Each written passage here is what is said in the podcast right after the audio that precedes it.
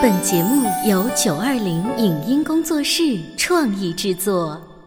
《潮爸辣妈》节目版权归合肥市广播电视台所有，任何未经允许的传播行为均属违规。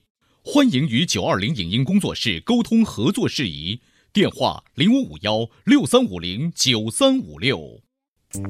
走在大街上，我希望听见别人叫我小姐姐、小姐姐、小姐姐，而不是哦阿姨。但我最爱的称呼是妈妈。走在大街上，我希望听见别人叫我欧巴，而不是大叔、大叔。但我最喜欢的称呼是爸爸。我是辣妈，不是老干妈。我是潮爸，不是太阳能浴霸。八零后时尚育儿广播脱口秀，潮爸辣妈。本节目嘉宾观点不代表本台立场，特此声明。从正面管教到好妈妈胜过好老师，关于育儿的书籍数不胜数，但是把育儿观、育儿成果写进故事里，编成一本小说的并不多。新纽约客的作者宋清老师是如何看待当今的教育链问题的？关于留学打工，我们一直存在的误解是什么？对于选专业纠结的理科生，为什么数学是不二之选？为什么阅读能力是敲开好成绩、好专业、好未来的敲门砖？欢迎收听八零九零后时尚育儿广播脱口秀《潮爸辣妈》，本期话题：孩子的人生应像故事般精彩。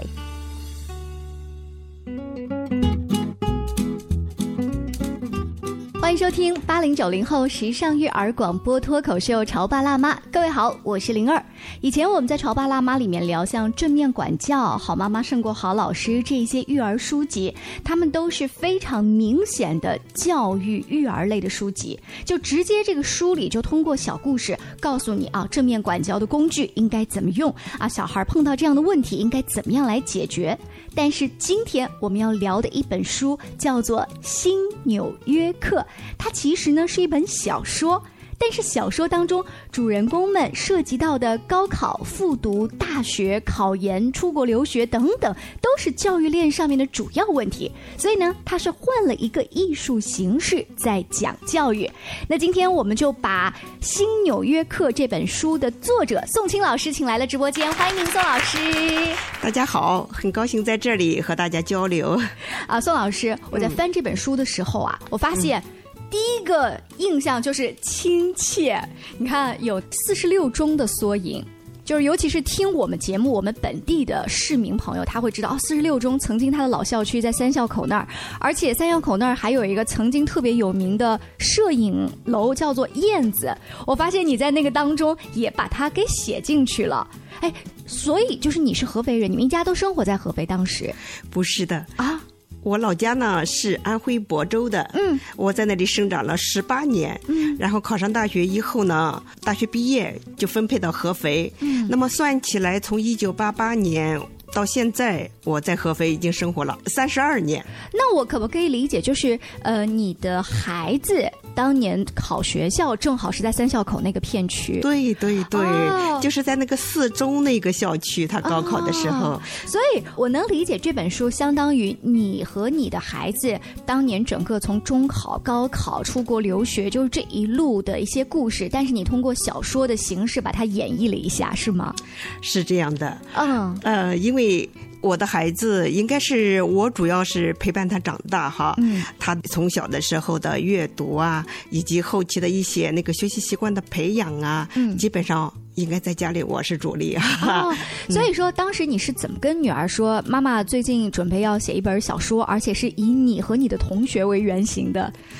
嗯，怎么说呢？我家女儿先是到美国去留学，毕业了以后就在美国就业。嗯，在这个期间呢，我就看了一些电视剧。嗯，那么比如说《归去来兮》啊，《小别离》呀等一系列电视剧，我追了一下子以后，我发现跟我想象的不一样，跟我观察到的不一样。你能跟我们说两个桥段，是你觉得跟你了解的女儿在美国留学生活特别大不一样的地方？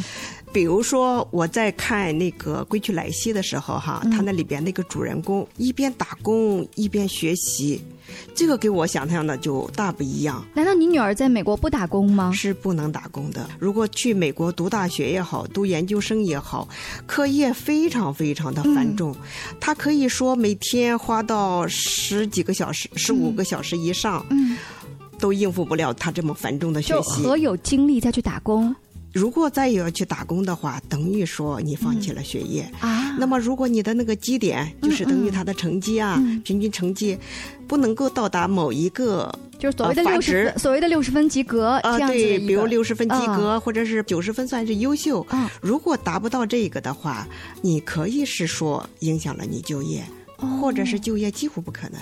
那我们曾经看最早的《北京人在纽约》《上海人在东京》，就是那些片子嗯嗯嗯当中都有留学生打工的桥段。看来这个年代在变化。是是是这样的，因为在以前的时候啊，嗯我觉得你说的那个北京人在纽约啊，或者是那个上上海人在东京东京，嗯那个时候呢还都是公费留学生哈，嗯大家都非常的穷苦人家的孩子过去的，那么就是写了大量的他们打工啊，然后再就业。其实呢，从现在的来看。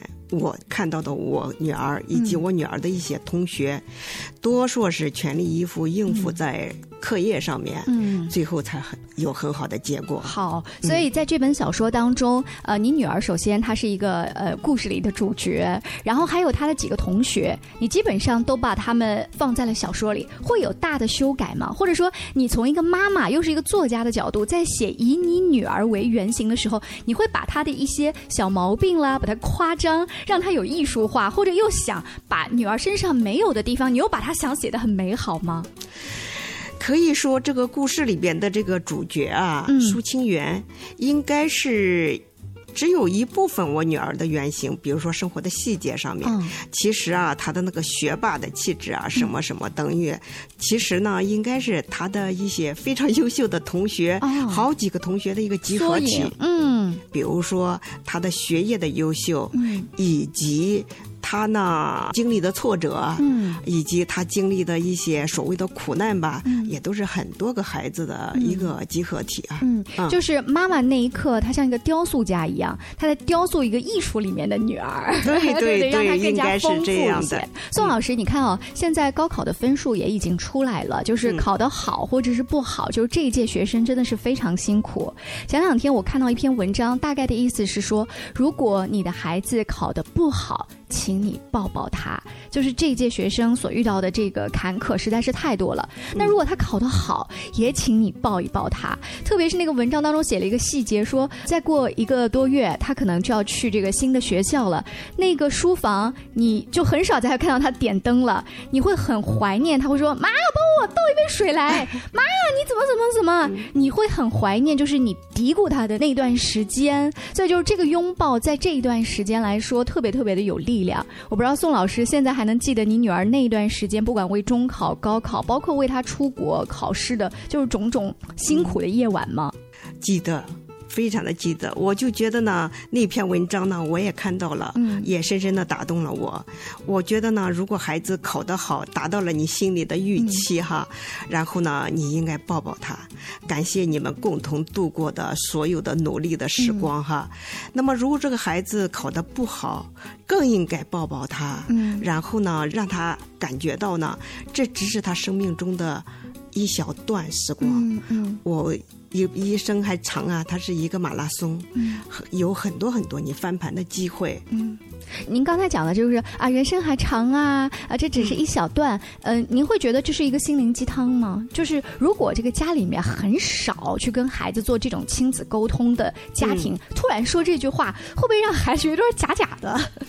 如果这个母亲啊，属于那种特别严厉的、特别控制型的那个母亲啊，嗯突然这么说，一定是非常的假。嗯如果呢，你一直把你的孩子啊当做你亲生的朋友，嗯嗯，那么你说这个的话，我觉得就是很自然而然的流露。嗯，就是呃，如果你一直有这种看育儿书籍的经验哈，就是你说这些话，它就是很自然的。如果没有，此时此刻就是最好的时刻，就是什么时候都不晚，对不对？是的。呃，那我想这些即将要上大一的学生呢，他面临一个最大的问题就是我要选什么专业。可能有的孩子心里是门儿清的，他喜欢什么很清楚，但有的其实，反正我们当年是这样子的，好像计算机呀、外贸呀、呃会计啊、就金融啊、英语这些比较热门。这么多年过去了，我不知道现在的家长跟孩子在聊选专业的时候，他们会有一些什么新的方向呢？宋老师的建议是。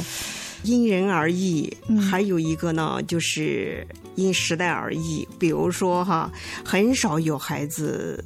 知道很早就知道自己适合做什么，嗯，我就觉得一个人的幸福啊，如果说你喜欢什么，然后你去做什么，而且你的爱好又成为养活你的工具，这这就是幸福的人生啊！是是，所以我现在在麦克风前，我觉得我挺知足的。宋老师，我觉得我觉得您也是啊，就是可能您的职业在职场的前十年、二十年做过不同的，但是他所有的人生经历，最后他又变成了一个笔杆子，然后你去写作。而且没有作家，就是一开始他就必须说我要学中文出身的，对不对？对对，这是很厉害的。所以呢，我就觉得呢，这又倒回去很早了哈。就是说，在孩子小的时候，这个妈妈最大的一个功课吧。应该是培养孩子的阅读能力。嗯，如果这个孩子有了大量的阅读，应该是说他让将来就是转换频道的这种空间啊会很大，而不应该早早的就给他规定了一个轨道，一个固定的轨道。所以刚才你说了一个这个选专业，那么如果你这个父母和孩子都认识到，我现在学什么专业未必是说我终生就必须从事这个专业，那么你就会。很放松，嗯，也不会。如果没被你想要的那个专业录取，或者没被热门的专业录取的时候，你就会很焦虑哈。啊，呃，所以当时你的女儿在考，先她是考国内的大学，然后又出国进修，她的专业选择方面是跟你们全家就做了怎样的就是沟通嘛？我特别好奇。是这样的，我们一家人都是学计算机的，哦，但是呢，我应该是当初文科是很好的，但是我爸爸就是坚信哈。啊，学理科可能更好就业一些，他是这么认为的哈。当时呢，我也就听从我爸爸的建议呢，学了计算机。那么我和我爱人两个人在指导孩子就业的时候，应该我家女儿文科理科还都是不错的。那么在选专业的时候，我们想想呢，也好像还是学计算机吧，就是这样。所以呢。就选了这个。嗯，女儿其实很像当年的你，就是其实你们文科理科都好，选择性可以更多，但是也都是听了长辈的建议，对，走了个更稳妥的路。对对对，可能是走的弯路要少一些。况且我觉得我家女儿呢，似乎也继承了我这一点，她也不认为。我一辈子就非得在一个单位，或者是从事一样专业，从头到老。他他有时候会告诉我啊，如果要是说我一辈子就跟这几个人，嗯，或者是就这几件事儿打交道，那太可怕了。嗯，所以就即便他听你的意见选了计算机，他脑海里有另外的一个场景是未来不一定在这个单位或者跟计算机打交道的。对，嗯，即使他现在在美国，在谷歌工作，嗯，那应该是所有的学计算机最向往的一个地方了哈。嗯，他依然没有觉得好像我必须在这待一辈子。那女儿有跟你聊过，她身边那些谷歌的同事们，就是来自全球各地的计算机精英们，难道都这么想吗？他觉得呢，有一些特别优秀的都在想着开启自己的事业吧。哦，好吧，啊，就另外一个呃，比尔盖茨啊，对不对？库克啊之类的。好，那我们今天请来了《新纽约客》这一本小说的作者宋清老师。大家在听我们这聊的时候，就是你可以从比如当当呀、淘宝啊，就是这些网络的这个购书平台上，其实现在都可以买到。大家不妨呢，就是在茶余饭后啊，翻来去看一看。它因为是一本小说。所以你就很好读下去，尤其是在第一章，我本来以为就是开篇是送那个小孩儿呃去考场嘛，第一天我说这能有什么波澜啊？结果没有想到路上撞人啦，结果呢爸爸要去把这个对受送受伤者，就考证又丢在车里了，这个就哎呀，所以我就觉得那个小说的环环相扣，它有点像是电影的情节了哈，就是推荐给大家。我们稍微休息一下，进一段广告，回来之后请宋青老师接着跟我们聊。关于和孩子沟通呢，我是想先处理好彼此之间的情绪，然后再去搞定他具体的问题。我们家长经常在一起讨论，怎么样从小才能培养好他的学习习惯。是后来通过学习才发现，孩子行为背后是有另外一种需求的。陪你一起吐槽养育熊孩子的苦，陪你一起追忆曾经自己的小世界。八零后时尚育儿广播脱口秀，潮爸辣妈。潮爸辣妈播出时间：FM 九八点八合肥故事广播，每周一至周五十八点三十首播，次日十一点重播。网络收听，请下载荔枝 FM、喜马拉雅，搜索“潮爸辣妈”订阅收听。官方抖音号“潮爸辣妈”。你在收听的是《潮爸辣妈》，小欧零二，叫你变成更好的爸爸妈妈。本节目嘉宾观点不代表本台立场，特此声明。从正面管教到好妈妈胜过好老师，关于育儿的书籍数不胜数，但是把育儿观、育儿成果写进故事里，编成一本小说的并不多。新纽约客的作者宋清老师是如何看待当今的教育链问题的？关于留学打工，我们一直存在的误解是什么？对于选专业纠结的理科生，为什么数学是不二之选？为什么阅读能力是敲开好成绩、好专业、好未来的敲门砖？欢迎收听八零九零后时尚育儿广播脱口秀《潮爸辣妈》，本期话题：孩子的人生应像故事般精彩。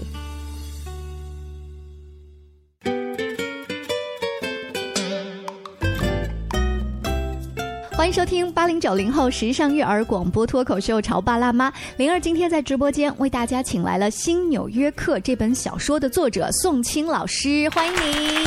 谢谢谢谢。宋老师呢，其实他本职的工作是 IT 方面的高级工程师了，但是呢，他自己又很喜欢研究文学，包括是育儿这样子。他在跟女儿就是长期，我觉得可以算是交流的过程当中，也是总结了一套你自己的育儿说哈。呃，你。用了一个很艺术化的方式把它写在这种小说里。嗯我曾经听过你的讲座，你讲到一个让我印象很深刻的事情是说，女儿出国了，你跟她的沟通如果只限于“哎，你吃了吗？哎，书难不难呀？”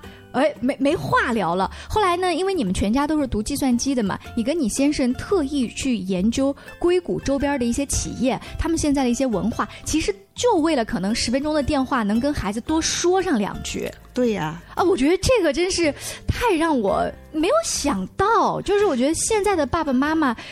那么辛苦，那么不容易啊！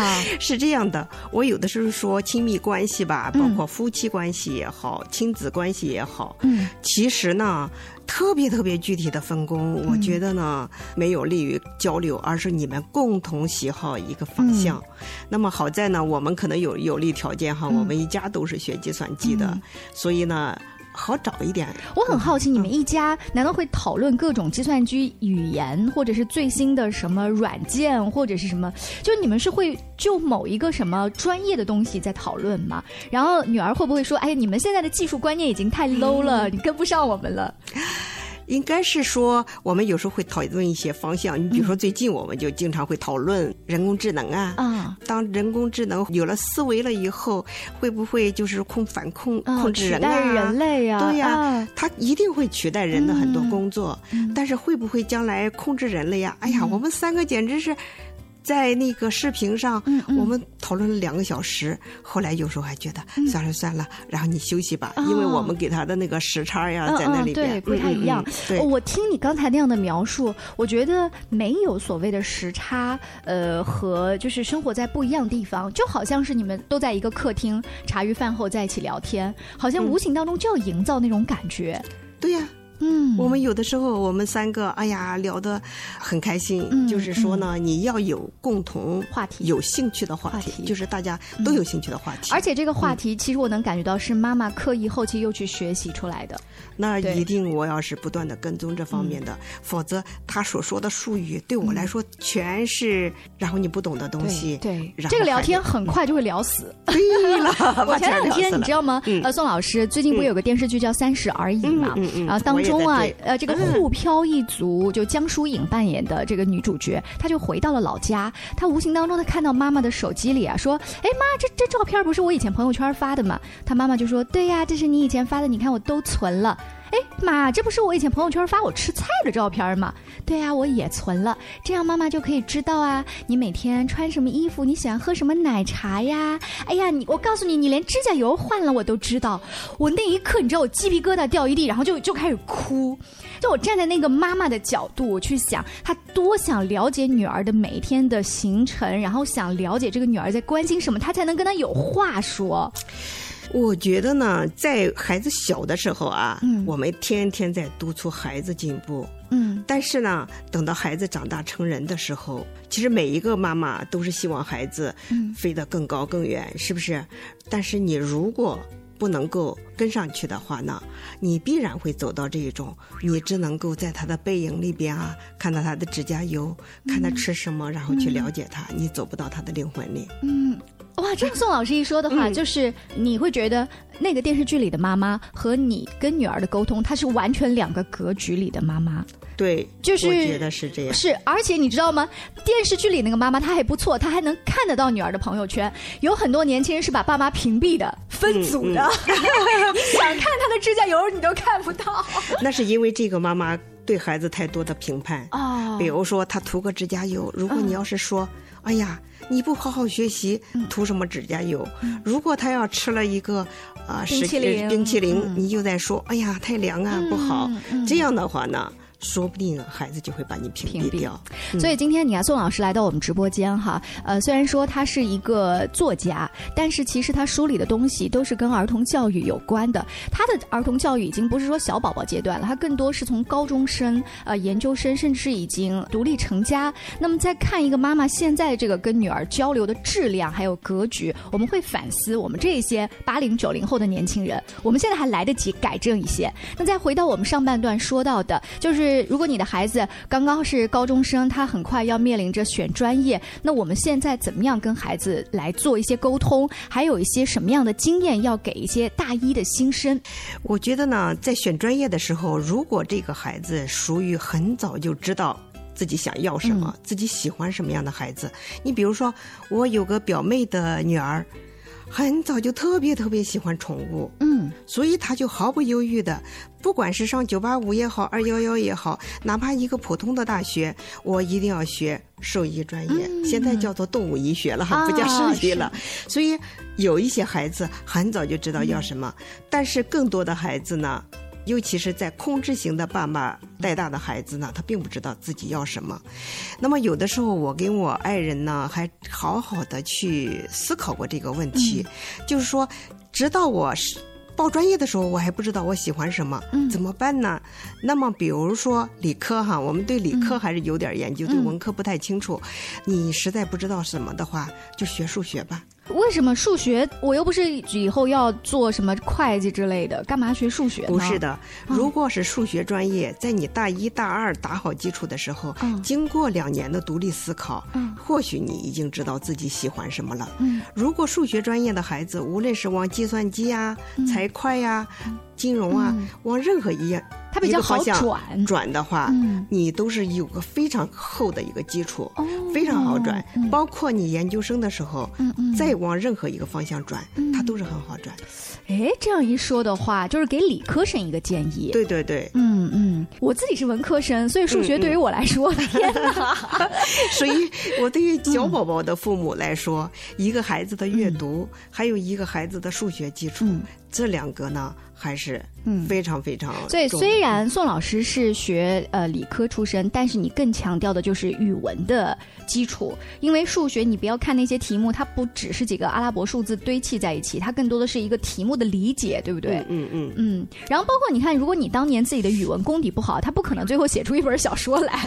不光是这个呀，其实我就觉得呢，如果你要是阅读很广泛，然后呢文字表达和语言表达都很好的话，其实。实你到了公司也罢，嗯，你到了一些大学里当教授也罢，嗯，都需要这两个功底啊，它就是你的工具呀，嗯，就是到了一个单位里，总要写一篇报告呀，总要再起来把你这个报告去讲一讲啊，对呀。那如果你再能多一点点点人际沟通和管理的才能的话，他不升你升谁呢？对，是这个意思。我特别喜欢任正非的一句话，他说：“茶壶里边的饺子，如果倒不出来，就等于没饺子。”嗯，所以呢，你的这个语言表达和你的文字表达。是让你倒出来饺子的通道，所以你的女儿当年就是肯定是理科，就是先比较拔尖儿嘛，但是她文科也不差。你从小在训练她两个的时候，就是说语文只要多阅读，你有限制她说都要看哪方面的书，或者是怎么样？我还有我女儿的另外一个朋友啊，她的那个朋友还是真正的状元哈，曾经是合肥的状元。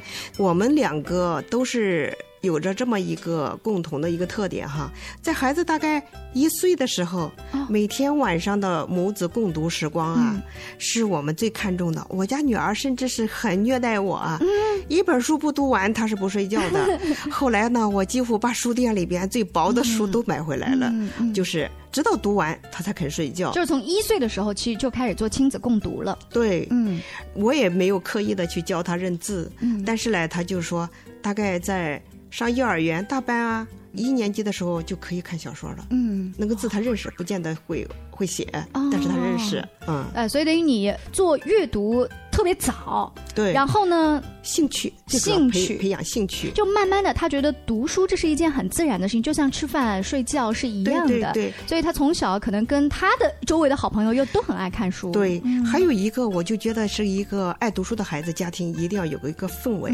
你比如说，我爱读书，可以说我们家最重要的家具是大书架。啊，我肯定是孩子那个房间有个大书架，上面满满的是书，我自己的书房里面到处是书，然后床。床头柜上什么之类的，到处是书。那么孩子一般的回家做完作业的时候，看到爸爸也在读书，或者妈妈也在读书，他觉得。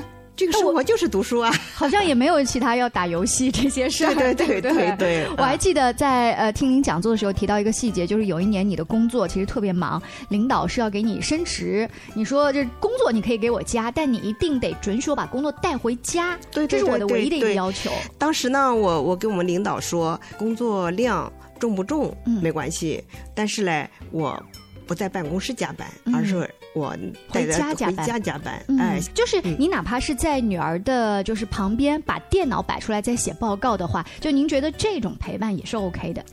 我们甚至是不能在一个房间啊！我家不在一个房间，你怎么陪伴了呢？但是我只要在家，他就觉得就在陪他了，就心安了。对对对。那你把工作带回家，这种加班多少会有些烦躁嘛？你会觉得你一边在加班，然后一边还要帮女儿搞这个吃的喝的，呃，心情会受影响吗？应该是说，我把家务是外包的。哎，我们也来听一听，要学一学啊！啊，应该是我在生了女儿，然后还没出院，我老公就已经请了个保姆在家。那么在孩子成长的十八年期间，我们起码换了十几个保姆，一直有保姆，直到高考结束那一天。嗯，然后我们才不开始用保姆。所以就是呃，你觉得一个我不要做一个一百分的妈妈，就又把家里面收拾的很好，又给孩子做他爱吃的东西，然后我又要陪他。学习，就是你做你擅长的事情就好。对对对对，嗯，一个人应该做自己又擅长又喜欢的事儿。所以在新纽约课当中，呃，除呃，你会给我们大家重点推荐哪几个人的故事？就一定要仔细看。作为家长，在这里边呢。呃，应该是有三个女孩，两个男孩。比如说，就是他的主角吧，其实他是一个群像哈。嗯。主角舒清源，嗯，他应该是一个属于书香门第吧。嗯。啊，父亲是教授，呃，母亲在公司里边做管理。这个孩子呢，他是一个典型。对。